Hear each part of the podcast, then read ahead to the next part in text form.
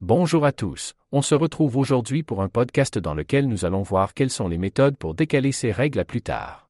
Il faut savoir qu'il n'existe pas de méthode miracle qui permette de retarder vos règles de manière fiable.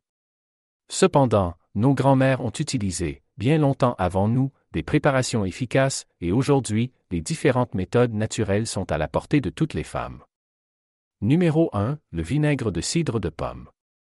Le vinaigre de cidre est un remède universel aux troubles menstruels, notamment la douleur et les ballonnements. Mais pas si vite.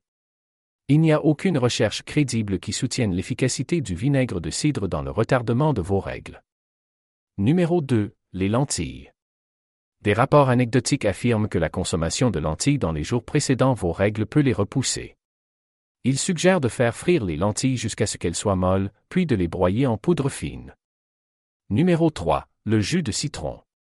Le jus de citron, tout comme le vinaigre de cidre de pomme, est un aliment très acide.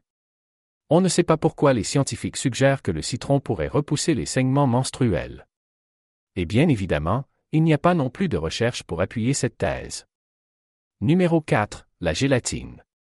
Boire de la gélatine dissoute dans de l'eau tiède repousserait le début de vos règles pendant environ 4 heures.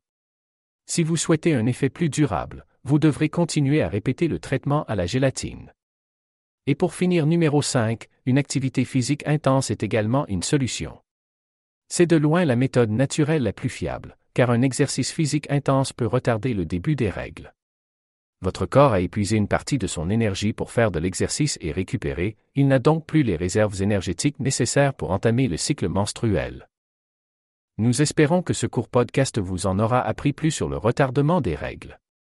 Et maintenant, on se dit à très bientôt pour un nouveau podcast.